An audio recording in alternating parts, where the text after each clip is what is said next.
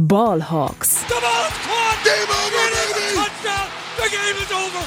They are going nuts at Century League. Hey und herzlich willkommen zum offiziellen Podcast der German Seahawkers. Heute mit mit Daniel und Thomas. Äh, der Esel nennt sich zuerst an dieser Stelle. Ich begrüße dich, Thomas. Servus Daniel, ich hoffe, ihr seid alle gut ins neue Jahr gekommen und habt genügend Kerzen aufgestellt für die Chicago Bears, dass die uns ein bisschen helfen oder sonstige abergläubische Dinge, die ihr äh, so vollbringen wollt. Daniel, hast du denn das neue Jahr gut angefangen?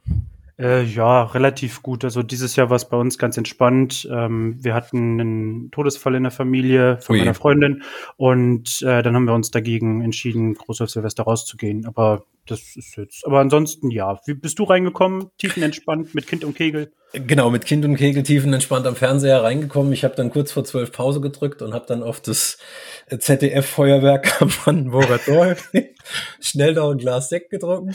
Okay. Und als ich sechs Mal wieder reingezappt habe, ich habe ja auch Stopp gedrückt, geht ja wunderbar beim Game Pass. Ja. Äh, dann äh, nahm das Unheil seinen Lauf. Also persönlich gut reingekommen, sportlich Schwamm drüber. Äh, ja, aber dann, dann ist doch gut, dass du reingekommen bist. Ich äh, habe ähm, zum Anfang des Jahres gelernt, wie man als cleverer Hundebesitzer seinen Hund ruhig stellt auf Silvester. Und zwar fährt man mit ihm einfach auf die Autobahn. Da ist dann kein Schwein und es gibt kein Feuerwerk. Fand ich auch cool. Da, da ist was dran.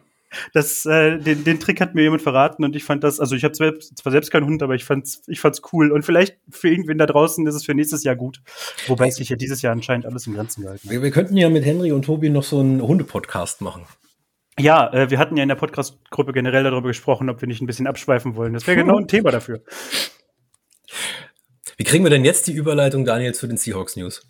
Ja, das ist jetzt eine ganz schwierige Angelegenheit. Ähm, von Hunden zu Pro Bowler. Okay, wer von den Jungs beim Pro Bowl dieses Jahr hat denn einen Dog in sich, Thomas? Oh. Lass mal das Intro laufen. Frisch aus dem Lockerroom, unsere Seahawks News. Ja, ähm, Pro Bowler dieses Jahr. Äh, drei Stück für die Seahawks an der Hand. Ähm, und äh, das sind wie folgt: Devon Witherspoon, der Rookie Cornerback, verdient, absolut verdient. Äh, Linebacker-Legende Bobby Wagner, wie verdient das ist, kann man sich fragen. Und äh, Julian Love, Safety, der hat zuletzt ordentlich von sich hören gemacht. Und ähm, ich, ich finde, auch das ist nachvollziehbar. Da gibt es bestimmt aber auch andere Ko Kandidaten, aber der Pro Bowl ist ja nicht All-Pro, ne? Das ist ja eigentlich mehr ein Fan Award als irgendwas anderes. Aber ähm, in die Diskussion, ob ein Pro Bowler zu sein oder nicht äh, etwas von Wert ist, da brauchen wir jetzt nicht mit einsteigen. Ich glaube, die Spieler freut es einfach immer und die Fans sind mittlerweile resigniert. Ja, gut. Äh, ich sag mal so, du hast ja richtig schon ausgedrückt, das ist ein Fan-Award. Äh, von daher rein sportlich gesehen ist natürlich Devin Witherspoon da mehr als verdient. Ähm, da brauchen wir überhaupt nicht drüber reden. Und äh, ja, so lieb und gar nicht auch den Bobby Wagner sehe, ähm, das sind die, die, die, ja, die Freuden der Vergangenheit, die ihn hier haben wählen lassen. Ich glaube, bei Julian Love war es halt die letzten zwei, drei Spiele mit dem Aufwärtstrend bei ihm, dass man dann gesagt hat, pass auf, der kriegt noch ein paar Stimmchen dazu, plus noch das, das junge Familienglück. Das hat ja, vielleicht richtig. abgerundet. Das war das Weihnachtsgeschenk der Fans. Ein doppeltes. Ja, genau. ähm, und äh, dann habe ich noch aufgeschrieben, es gibt ein paar Nachzügler, äh, falls irgendwer für ein Pro Bowl bei anderen Teams ab, äh, abspringen würde, ausfällt oder keine Ahnung, in den Playoffs doch weiterkommt, als er sollte ähm, oder darf. Und äh, die Nachzügler an der Stelle sind Nick Bellore, Jordan Brooks, Michael Dixon, Quandre Dix, Boye Maffei, DK Metcalf, Geno Smith und Kenneth Walker, der dritte. Siehst du von denen irgendwen, der vielleicht eher hätte in den Pro Bowl gehen sollen, als die drei, die da jetzt äh, von den Seahawks hinziehen? Oder findest du, dass es so erstmal eigentlich alles in Ordnung gelaufen? Also Fullbacks hast du ja gar nicht viele, die überhaupt aktiv sind. Von daher hätte Nick Bellore eigentlich fast schon eine, eine Option gehabt zu spielen. Aber da gibt es sicherlich auch andere. Äh, beim Panther, beim äh, Michael Dixon hätte ich auf jeden Fall gedacht, äh, der käme rein. Ähm, den hätte ich am ehesten noch da drin gesehen. Hm, Wide Receiver hast du halt jede Menge gute, von daher muss ich auch einen DK da hinten anstellen. Hm, das ist gar keine Frage. Ähm, bei Ken Walker ähm, sieht man halt, er wird von Jahr zu Jahr besser. Das ist schon so. Und ich habe noch im, im, im, im Kopf, dass bei dem letzten Monday Night Spiel gegen die Eagles da, es sind äh, Aikman und Buck, die sind da voll eskaliert, als da ein Tackle dem anderen gebrochen hatte und haben dann davon gesprochen, dass er der meist unterschätzteste Running Back innerhalb äh, der NFL eigentlich ist. Vielleicht die nächsten Jahre mal ein bisschen dominanter. Ja, mit unterschätzten Spielern kennt man sich in Seattle ja aus. Also Wohl Tyler Lockett wurde ja auch jahrzehntelang, kannst du mittlerweile sagen, gefühlt, obwohl ich weiß gar nicht, ob er so lange schon in der Liga ist, aber auf jeden Fall jahrelang äh, unter Wert gehandelt und das ist irgendwie ein Ding für Seattle-Spieler. Aber naja. Ähm, dann kommt der nächste Abschnitt, würde ich sagen, und zwar, nein, kommt erstmal nicht. Wir haben noch was zu Bobby Wagner zu sagen. Ähm, und zwar im letzten Spiel gegen die Cardinals ist der zum äh, Steve Largent Award Winner äh, gekürt worden von den Seahawks. Das ist ein Seahawks interner ähm, Award. Und äh, das ist er schon mal äh, geworden. Das ist ähm, jetzt das zweite Mal. Ich habe keine Ahnung, ob es schon Spieler gab, die das schon vorher zweimal äh, äh, ja, diesen Award bekommen haben. Vielleicht weißt du das gerade aus dem Kopf. Ich meine. Äh, also, nee, ich würde es gerade mal googeln, wenn.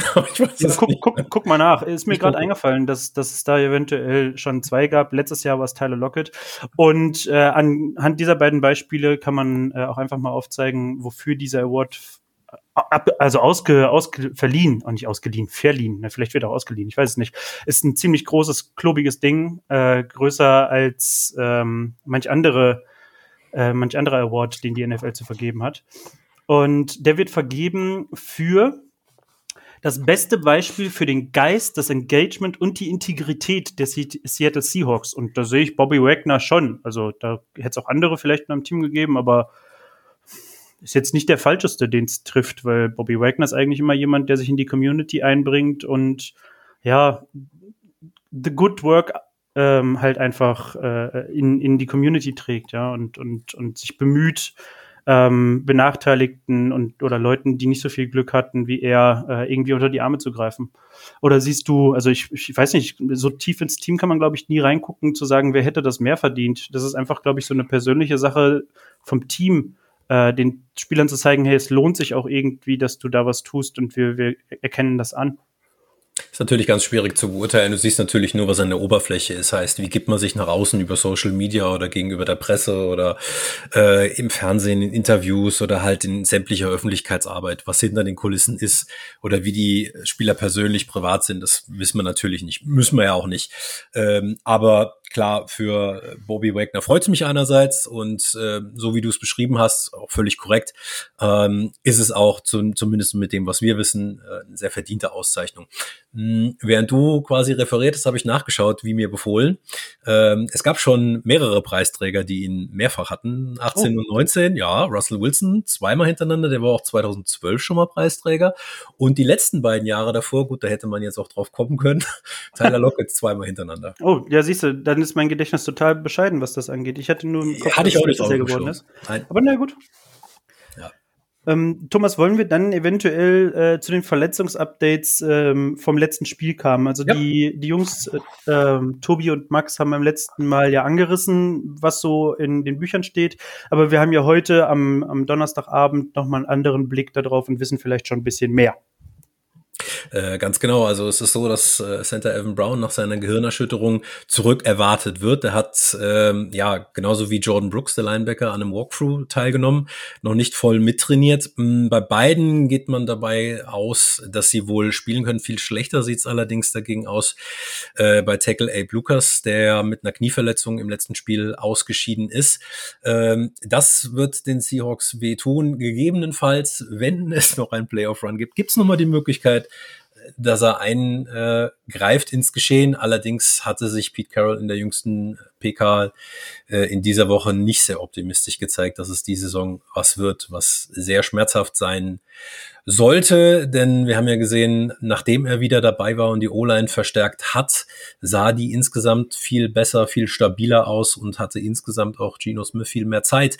Ähm, ich glaube, das ist einer der unterschätztesten in der gesamten O-Line. Also viel konzentriert sich auf Abe Lucas, äh, auf, auf äh, Charles Cross. Hm, der fliegt so ein bisschen unterm Radar da, finde ich. Findest du, okay.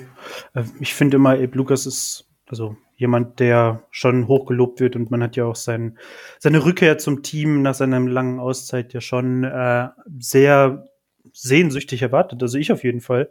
Ja gut, mit, über einen First Rounder spricht man halt nochmal anders als über einen, was war es, ein Third Rounder oder Fourth Rounder am Ende. Ähm, aber Abe Lucas spielt ja hervorragend. Äh, ich hoffe nur, dass das Knie, das ist auch die Verletzung, mit der er vorher so lange raus gewesen ist, äh, ihm jetzt nicht für den Rest seiner Karriere solche Probleme macht, weil dann, man will es ja nicht beschreien, aber es ist halt, man muss es halt vielleicht einfach mal sagen, wenn du immer wieder was am Knie hast, dann kann es halt auch sein, dass deine Karriere nicht so lange dauert, ne? Das ist der Punkt, das hat mein Orthopäde zu mir gesagt, hast du einmal Knie, hast du immer Knie. Also, ja, frag mal Björn Werner. Ja. das ist wohl wahr. Ja. Ähm, und ansonsten gab es sonst noch irgendwas, was diese Woche Klein, klein Krusch, wie man bei uns im Südwesten sagt. Practice Squad Sky Signings gab es noch. Äh, deren drei, North Tackle Matt Goethel wurde äh, gesigned, genauso wie Defensive End schon nochmal, lieber Jonas, Hamilcar Rashid. Das hatten wir schon mal vor kurzem. Und Linebacker Christian Young. Ja. ja. Linebacker-Tiefe. ja. Aber ich glaube, äh, Matt Goethel, da habe ich irgendwann, glaube ich, mal mit Martin Pfanner drüber geschnackt auf Twitter. Der fand den Namen so geil. Ich muss ihm mal vielleicht mal schreiben, dass der wieder da ist. Der freut sich bestimmt.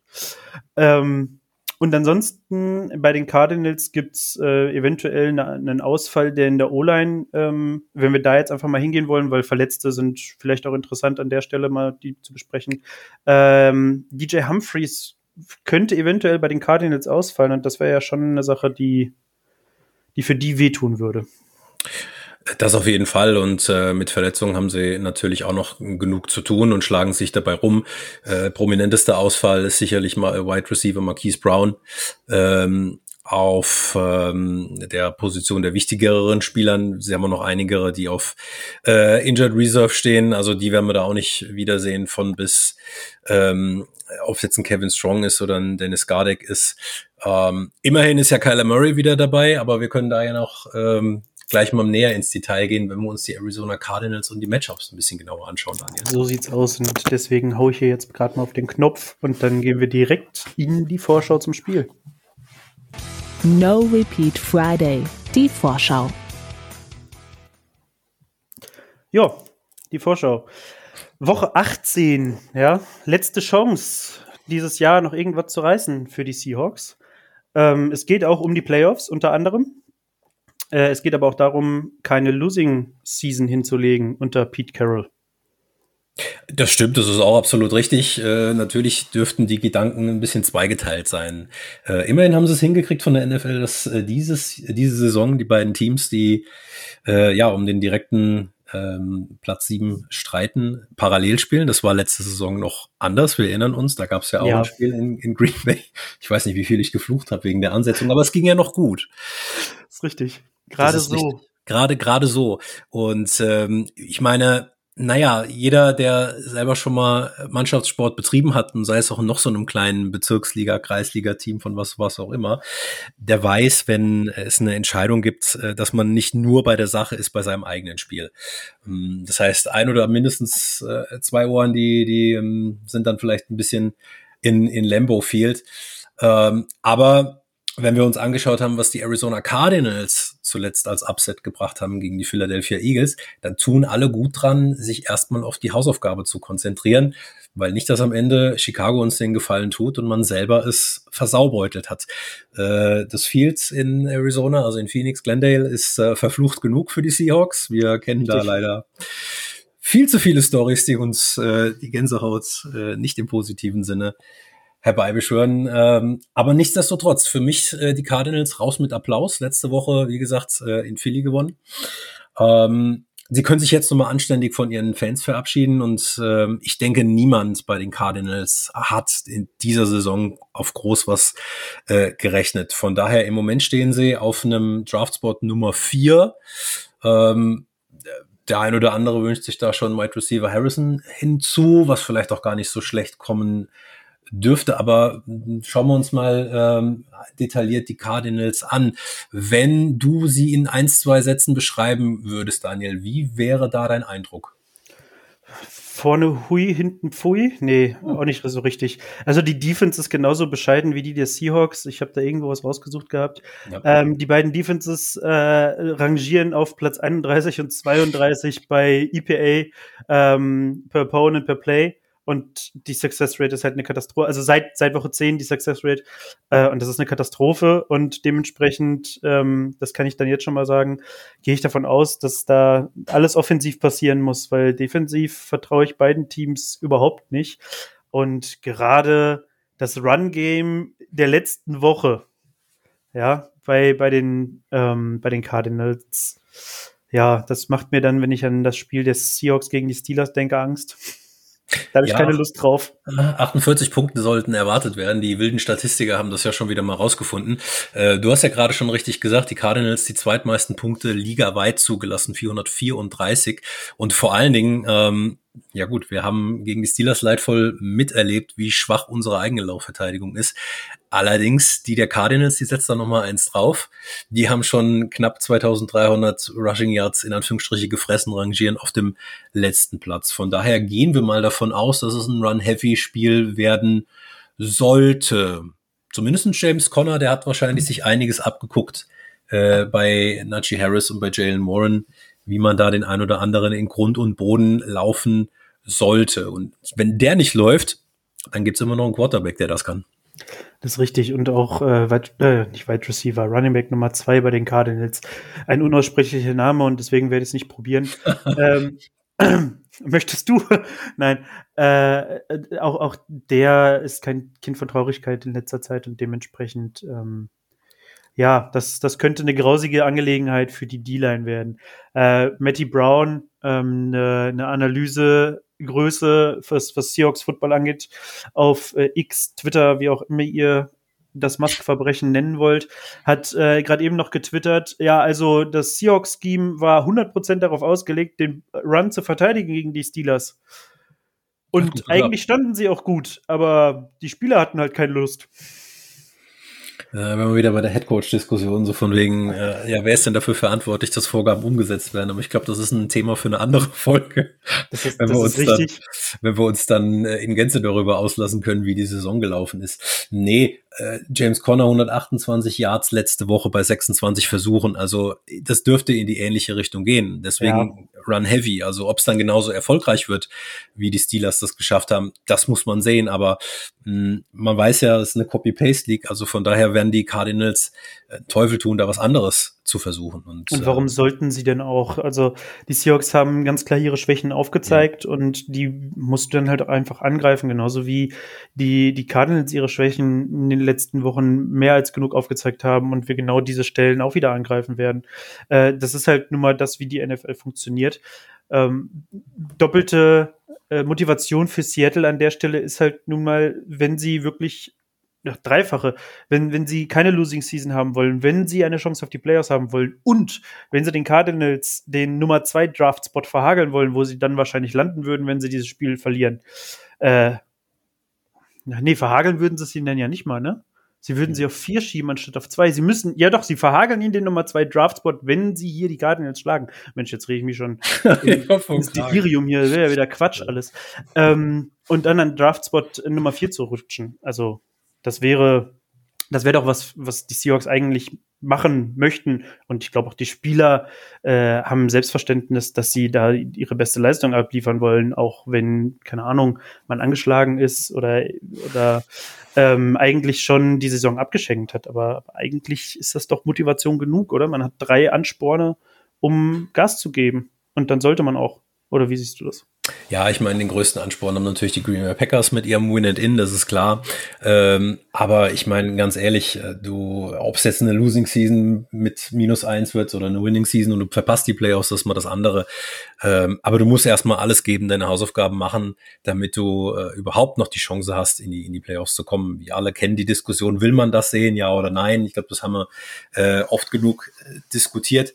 Aber ähm, die Gefahr eines, eines Trap Games ist natürlich trotzdem da. Wenn man sich die letzten Duelle Arizona gegen Seattle anguckt, deren fünf, da haben die Seahawks insgesamt vier davon gewonnen. Also die Statistik, die spricht im Moment ähm, für die Seahawks, das ist das eine.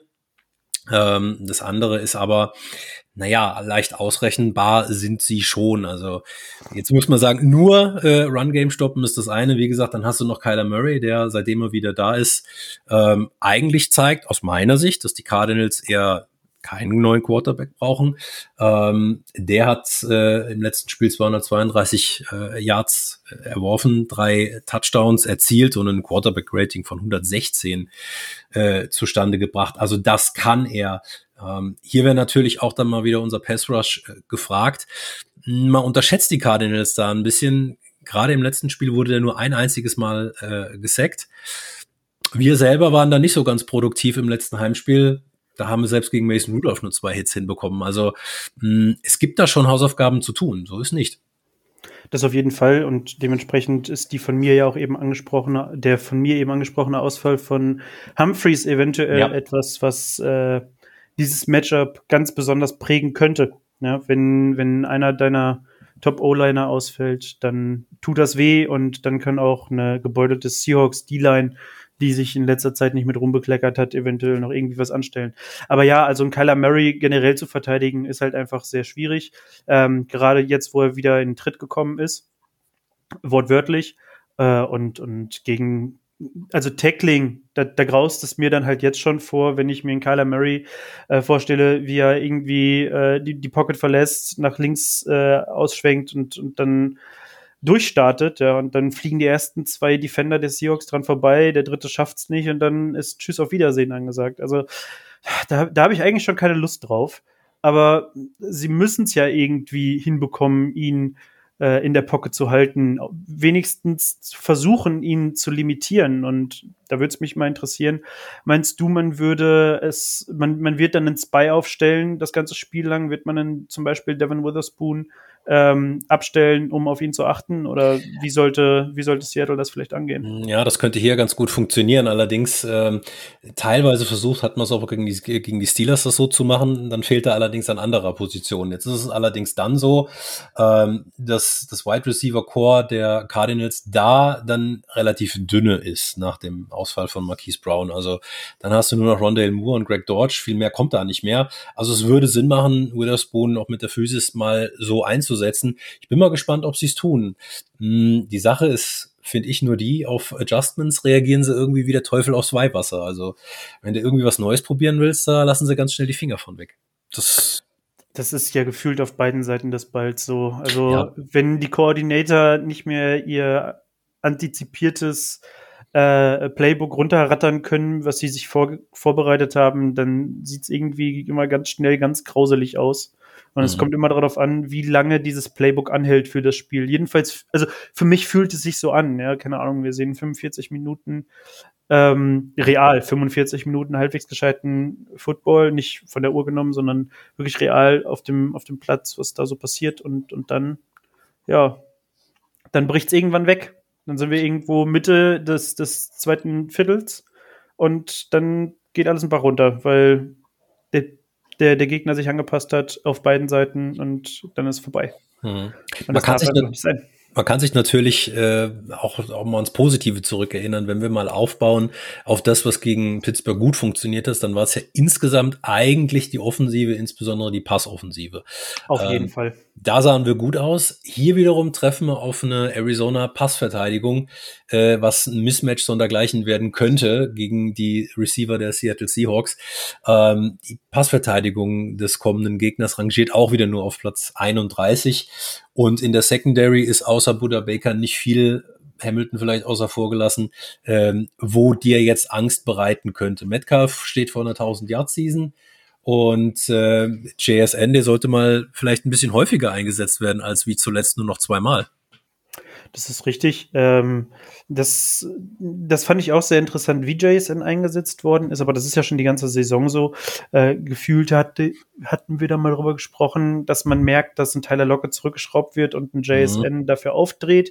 Jetzt im letzten Spiel oder in den letzten zwei Spielen war das nicht der Fall. Da kam von beiden nicht allzu viel, von Lockett wieder mehr als von JSN, aber das, das ist interessant, wie das an der Stelle jetzt wieder schwankt. Früher war es immer Lockett-Metcalf-Schwankung. Ja, jedes Spiel Hit or Miss. Und mittlerweile ist Metcalf eigentlich bei fast allen Spielen immer ganz gut dabei und es schwankt zwischen Jason und Lockett, was ja auch nur Sinn ergibt, weil die beiden ein, ein, ähnliches Spielerprofil haben. Auf jeden Fall das, wofür sie auf dem Platz eingesetzt werden. Ähm, und ja, was du eben angesprochen hast, dass das Passspiel diese Saison oder naja, im letzten Spiel, aber auch generell diese Saison, wenn wenn die Offense klickt und alles läuft, dann haben wir diese Saison schön, dass ich das jetzt schon wieder wiederhole, ähm, mehrfach sehr schöne Drives gesehen. Ja, ich, also ich erinnere mich da an, an drei, vier Spiele, wo der Einstand in das Spiel unfassbar war.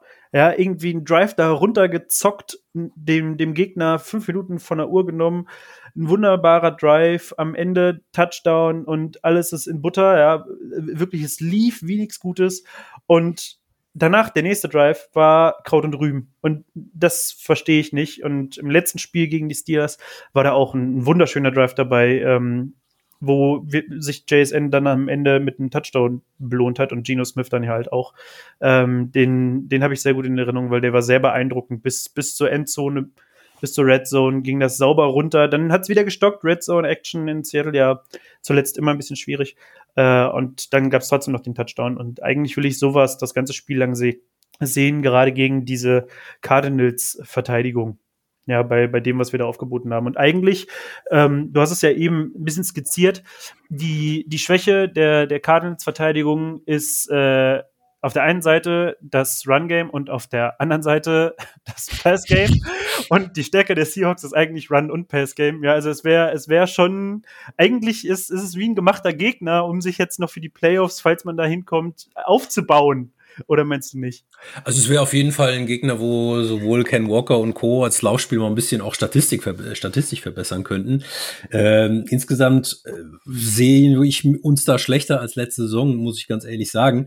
Ähm, man kann sich sicherlich äh, hier noch ein bisschen, ja, gesund stoßen wäre jetzt zu viel gesagt, aber ähm, es gibt keine Ausreden, sage jetzt mal, gegen die Verteidigung, so wie du gerade gesagt hast, sowohl ähm, über den Lauf als auch über den Pass äh, da nicht zu liefern. Am größten oder am meisten Sorgen bereitet mir, wie gesagt, unsere eigene Defense. Ähm, tatsächlich spielen wir jetzt mal nicht gegen einen Backup-Quarterback. Da sehen wir immer schlecht aus. Hm, von daher weiß man wenigstens, was einen erwartet. Allerdings bin ich immer noch nicht so ganz überzeugt, dass ich endlich mal oder wieder mal ein, äh, ein Seahawks-Spiel äh, sehe, wo beide Units liefern und wo man vielleicht ein bisschen entspannter zugucken kann.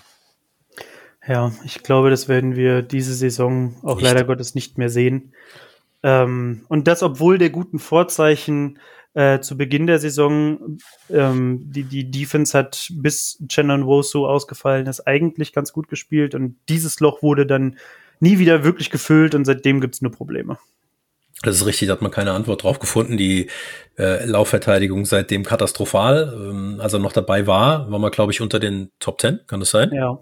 Ja, also da, da, da hat es wirklich funktioniert, wo du dir gedacht hast, hey, ähm, da hat Clint Hurt irgendwas gefunden, was man verändern konnte, was, was funktioniert hat.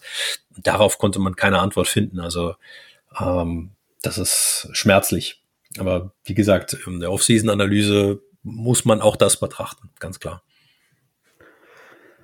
Mal gucken, wie denn diese Analyse in der Off-Season aussehen wird. Ja, er hatte schon gesagt, Pete Carroll, er wäre nicht überrascht, wenn sie das Haus säubern würden, was auch immer das heißt. Also er kann sich nicht selbst rausschmeißen, das wissen wir. Naja, eigentlich ist er ja sein eigener Chef, oder? Sag ich ja, also oh, wir wissen, ja. wie sowas läuft. Das, das ist schwierig. Das, das, wird, das wird auf jeden Fall interessant, darauf könnt ihr euch gefasst machen. Ähm, ja, aber, aber also die, die, die große Story von diesem Spiel wird halt einfach werden, Seattle muss gewinnen egal auf welche Art und Weise, um in die Playoffs zu kommen. Und ansonsten gibt's halt nur die Möglichkeit, also eine andere Möglichkeit gibt's für Seattle nicht.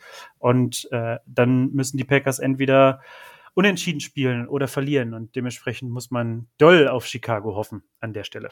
Und das Weil ist gar glaub, nicht mal so unrealistisch. Also wenn man sich die Statistiken auch hier wieder anschaut, wie äh, Chicago gegen Green Bay die letzten 15 Spiele ausgesehen hat, dann haben sie davon zwei gewonnen. Das ist also die, die ganze Zeitspanne, wo Aaron Rodgers die Bears ja noch geohnt hat, aber der ist ja nicht mehr da. Das so, richtig. das ist das eine. Und das andere ist, da ist durchaus ein Aufwärtstrend in Chicago zu erkennen. Also wir können uns jetzt ein bisschen Mut einreden, aber ähm, ich sag mal so, äh, unrealistisch ist das wirklich nicht. Also gerade Laufverteidigung der Packers gegen, gegen die Bears, die, die laufen können, Stichwort auch Fields oder Khalil Herbert. Also genau, ich würde sagen, also ja. das ist eigentlich eine, eine schöne Parallele zu, mhm. zu unserem Spiel bei den Cardinals. Die Packers werden vor ähnlichen Problemen stehen, was ihre Verteidigung angeht, wie es die Seahawks gegen die Cardinals haben werden. Absolut, und sie haben natürlich auch den Druck äh, zu Hause, äh, das klar zu machen gegen den äh, ewigen Rivalen. Also ich will nicht wissen, was da los ist, wenn sie es jetzt schon wieder äh, ver, ver, verkacken. Ähm, am letzten Spiel zu Hause, letztes Jahr waren es die Lions, jetzt die Bears, also wieder ein Division-Rivale. Also da ist durchaus auch Motivation beim Gegner da, dem, dem Rivalen da in die Suppe zu spucken. Also Druck ist da schon. Was jetzt nicht heißt, dass wenn die Seahawks die Playoffs verpassen, dass da alles ruhig ist, also um Gottes Willen. Ich glaube, spannend. Es ist Fall für ein Second Screen. Ja, also ihr dürft euch dann alle darauf freuen, dass ja. ihr in The Zone Game Pass rumfummeln dürft und müsst und euch irgendwie zwei Screens aufmachen könnt. Ähm, weil, ja, also die Bedienbarkeit das lässt ja immer noch zu wünschen übrig. Mal gucken, ja. wie das, wie das gescheit läuft. Wir werden es sehen. Ja. Das wäre ein Fall für, fürs Fazit, Daniel. Wie wäre denn dein Fazit? Wie denkst du, schlagen wir uns und wie geht's aus? Ja, also wir sind jetzt nicht großartig tief drauf eingegangen, aber was willst du bei dem Spiel halt auch eigentlich großartig bereden? Ja, wir haben zwei besch bescheidene äh, Defenses und zwei Offenses, die halt liefern können und an dieser Stelle dann halt einfach müssen, weil es für beide um auf jeden Fall um irgendetwas geht. Äh, ich glaube, als Cardinals-Spieler willst du auch Seattle zu jeder Zeit in die Suppe, Suppe spucken und als Fan noch mehr. Ähm, und, und dementsprechend wird das jetzt nicht irgendwie so ein Ding, äh, wo Halbgas gefahren wird, sondern da wird es zur Sache gehen. Ähm, und, und ich, ich, ich sehe auch nichts anderes als äh, Highscoring an der Stelle, gerade bei den beiden Defenses. Also ähm, die Seahawks Defense wird nichts aufhalten, dementsprechend, also gehe ich nicht von aus, dementsprechend wird die Cardinals äh, Offensive wahrscheinlich machen können, was sie möchte eher über den Lauf als über den Pass. Das hattest du ja eben schon gesagt, mhm. dass die Qualität auf Wide Receiver da einfach bei den Cardinals im Moment fehlt. Aber wenn, wenn die Passverteidigung der Seahawks nicht funktioniert, äh, die, die Laufverteidigung der Seahawks nicht funktioniert, dann äh, gute Nacht, Marie, an der Stelle. Und dann, dann kriegen sie da halt auch wieder irgendwelche 250, 300 Yards an, Rushing oder so reingedrückt. Ähm, und auf der anderen Seite bedeutet das dann aber halt für die Seahawks Offense auch einfach, dass sie dann da mithalten muss. Ja, und dann ist halt auch einfach gefragt, dass die Drives laufen. Da darf nicht irgendwo an der 50-Yard-Line dann abgebrochen werden bei einem Third Down und keine Ahnung, drei, sondern da muss aufs Gaspedal gestellt werden, weil du diese Chancen jetzt nutzen musst. Ja? ja, und vielleicht auch mal wirklich dann nochmal vierte Versuche an der Mittellinie ausspielen bei Vierter und Eins. Ja. Ah, ja, gut. Konservatives Playcalling kennen wir. Ähm, ich gehe mit dir. Zwei Defensiven, die viel, viel zulassen werden oder auch schon viel zugelassen haben. Ähm, das heißt, die werden beide Seiten nicht viel aufhalten. Heißt, ähm, das hebt sich mehr oder minder auf. Das heißt, wir schauen die Offensive der Cardinals und die Offensive der Seahawks an. Das ist per se schon mal ein, wirkliches Mismatch. Also wenn du sagst, wer hat da die stärkeren äh, Waffen oder mehr Potenzial, ich glaube, da sind wir relativ schnell fertig. Äh, man muss es halt auch nur ausnutzen. So und bei dem Thema Potenzial ausnutzen, denke ich, sind wir die ganze Saison schon so, dass wir sagen, machen wir irgendwie nicht ganz das, was sie können in Summe. Nichtsdestotrotz, die Buchmacher sehen die Seahawks mit einer Line von drei als leichten Favorit. Ähm, ich denke mal, die, die 48 Punkte, die man da sieht, die übertreffen wir da locker. Und ähm, naja, wir können ja mal die, die Tipps noch außen vor lassen fürs Two-Minute-Warning, oder? Was sagst du? Ja, das finde ich nicht schlecht. Ähm, was, was ich vielleicht gerade noch einmal ansprechen möchte, ist, was machen wir denn mit Right Tackle, wenn Abe Lucas, so wie es aussieht, nicht spielen wird? Weil das ist dann ja auf jeden Fall eine Schwachstelle. Ja, dann wird und, wieder Stone Forsythe reinrotieren und das wissen wir. Das kann mal gut ausgehen, wie damals gegen Detroit, und das kann auch mal wieder katastrophal ausgehen. Also da ist alles drin. Gut, ich wollte es angesprochen haben, damit ja. drin haben. Ja. Ein Stein im Brett an der Stelle, bitte. Voll fair. Gut, dann gehen wir jetzt in die Two-Minute-Warning, äh, weil ich glaube, viel, viel mehr können wir über dieses Spiel auch eigentlich gar nicht mehr großartig sagen. Two-Minute-Warning, was sonst noch wichtig ist. Ja, die Two-Minute-Warning. Was ist denn sonst noch wichtig? Ist denn dieses Spiel eventuell irgendwie ausschlaggebend für die Zukunft eines Trainers, eines Spielers oder sonst irgendwem bei den Seattle Seahawks? Sollte das gewonnen, verloren oder sonst irgendwas? Also es kann ja auch unentschieden Geht ja rein theoretisch. Ja, natürlich. Wer, wer, wer wackelt im Endeffekt äh, Ende dieser Saison, sollte das jetzt an dieser Stelle schon äh, in die Hose gehen und die Seahawks gehen nicht mit einem Sieg nach Hause. Ich meine, sie können ja trotzdem gewinnen und nicht in die Playoffs kommen, das, das haben wir ja auch schon drüber gesprochen. Aber ähm, ja, für, für wen wird's jetzt eng? Also ob 9-8 oder 8-9 oder 9-8 und Playoffs oder 9-8 und keine Playoffs, du hast es ja nicht in der eigenen Hand, wäre es töricht, sage ich jetzt mal, wenn man sagt, ich mache ein einziges Spiel zum Gradmesser, ähm, wie es mit einer kompletten Franchise weitergeht. Ähm, wenn wir uns anschauen, was wir die ganze Saison gesehen haben oder eben vermisst haben, dann denke ich, wird es Adjustments geben müssen bei den Koordinatoren, als allererstes äh, beim Defensive Coordinator. Da bin ich da ja doch so weit, um zu sagen, nee, hat nicht funktioniert, müssen wir was machen. Und auch in der Offensive ist es oftmals äh, sehr eindimensional, beziehungsweise haben sich einige nicht so weiterentwickelt. Also das, ich meine, das Fazit der Saison ist jetzt noch früh, aber ich würde ähm, die Saison trotzdem mal als Seitwärtsbewegung betitulieren, weil wenn wir gewinnen, stehen wir genauso mit demselben Rekord da wie vor einem Jahr. Und ich denke, wir alle haben uns da ein Stück weit mehr erhofft, vielleicht auch blenden lassen von einer, ja, weitaus starken Saison letztes Jahr, wo keiner mit hat. Ähm, das, denke ich mal, ist das Hauptsächlichste, was, was da hängen bleibt. Also ich würde es nicht an einem einzigen Spiel festmachen, das wäre, das wäre fatal. Ja, ich, also ich denke auch. Ähm, grundsätzlich kann man ja sagen, dass wir haben da eben ja kurz einmal angeschnitten, dass die Defense zu Beginn der Saison, bis Chenna Nwosu noch da war, äh, eigentlich ganz solide aussah und auch die, die Secondary, jedenfalls was die Namen auf dem Papier anging, ja, sah ja loaded aus bis sonst wohin. Also ich erinnere mich da an, an den Anfang der Saison, mhm. da wurden die Fragen groß, ob das die neue Legion of Boom wird. Und ich meine, vergleichen kann man das eh nicht, aber man, man hat auf Physis gehofft und ja. auf Interception, Hagel und so weiter und so fort. Und das ist dann doch irgendwann ausgeblieben, nachdem ja, zentrale Spieler in dieser Defensive ausgefallen sind und Clint Hurt keine, keine Antworten gefunden hat, wie man das Ganze auffangen kann. Das war jetzt sein zweites Jahr. Im letzten Jahr hat er noch mit Sean Desai, der jetzt bei den Eagles die Defense in die Binsen fährt. ähm, ja, aber ja. da ist auch Matt Patricia nicht ganz unschuldig dran. Ja, das, das, das also. ist richtig. Das ist auch richtig, ja.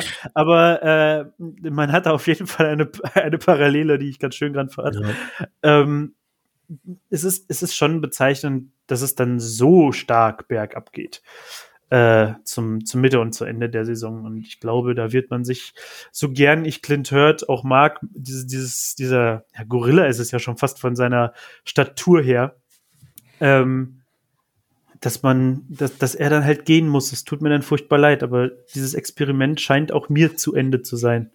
Wie sagt man so schön, die Meldungen über meinen Tod sind äh, verfrüht. Ähm, ich glaube, das sollten wir dann analysieren, wenn es soweit ist. Vorher gucken wir nochmal in die Glaskugel und meine Glaskugel hat mir gesagt als Tipp, lieber Daniel, 34 zu 31 für die Seahawks. Ja, also du bist von vornherein auch davon ausgegangen, dass es Highscoring wird. Ich glaube, da hatten wir eben gar nicht großartig drüber noch gesprochen. Ich habe das einfach mal in den Raum geworfen. Aber ja, also irgendwo so in die Richtung hätte ich jetzt auch gesagt. Und ähm, ich, ich glaube, also ich bin auch mit, mit Field Goal Entscheidungen äh, als Abstand im Endeffekt gegangen. Ich bin sogar noch höher gegangen hm. und äh, ich habe gesagt, das wird ein 37-34 für Seattle. Da sind wir gar nicht so weit weg. Also Nein, wir sind nicht weit auseinander. Und dann äh, schicken wir alle, alle Hoffnungen und Grüße nach, nach Chicago beziehungsweise Green Bay und hoffen mal, wenn ihr euch das anschauen wollt, dann seht ihr das natürlich am Sonntag um 22.25 Uhr live im Game Pass und auf der Zone beziehungsweise er ist ja auf The Zone. Kennt das und dann können wir ganz gespannt sein, was die Kollegen dann in der Recap so rausballern. Äh, ob die dann den Abgesang äh, einleiten oder eventuell doch nochmal euphorisch auf Playoffs schauen. Wir lassen uns überraschen.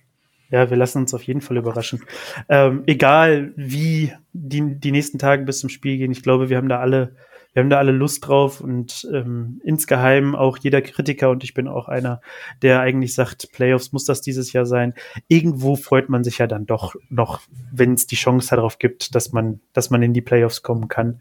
Und wenn man sie mitnehmen kann, Tobi hat das letzte Woche schön gesagt, man muss eigentlich für jedes Mal Playoff Football dankbar sein. Guckt euch die Jets an, die armen Säue. Ähm, und da hat er mich ein bisschen geläutert, aber naja. Äh, ich, ich hoffe auch auf einen Sieg und dann sehen wir, dann sehen wir, was in Chicago passiert. Äh, nee, gar nicht in Lambo. In Lambo, Lambo bei den Packers passiert ja. Was für die, die Bears passiert. So ist es besser. Ja, dann würde ich sagen, wir verabschieden uns mit dem gemeinsamen Go Hawks und lassen diese Folge zu Ende gehen. Und dann hört ihr nach dem nächsten Spiel, wie die ganze Situation mit den Seahawks und ja, der weiteren Saisonverlauf eventuell noch, wie es da weitergeht und wie sich das alles verhält. Thomas, ich wünsche dir einen schönen Abend. Ja, das wünsche ich dir auch. ein gutes Spiel. Macht's gut. Ja, richtig. Macht's gut. Go Hawks. Go Hawks. Touchdown Seahawks! Weitere Infos zu den German Seahawkers gibt's natürlich auch auf unserer Website unter germanseahawkers.com.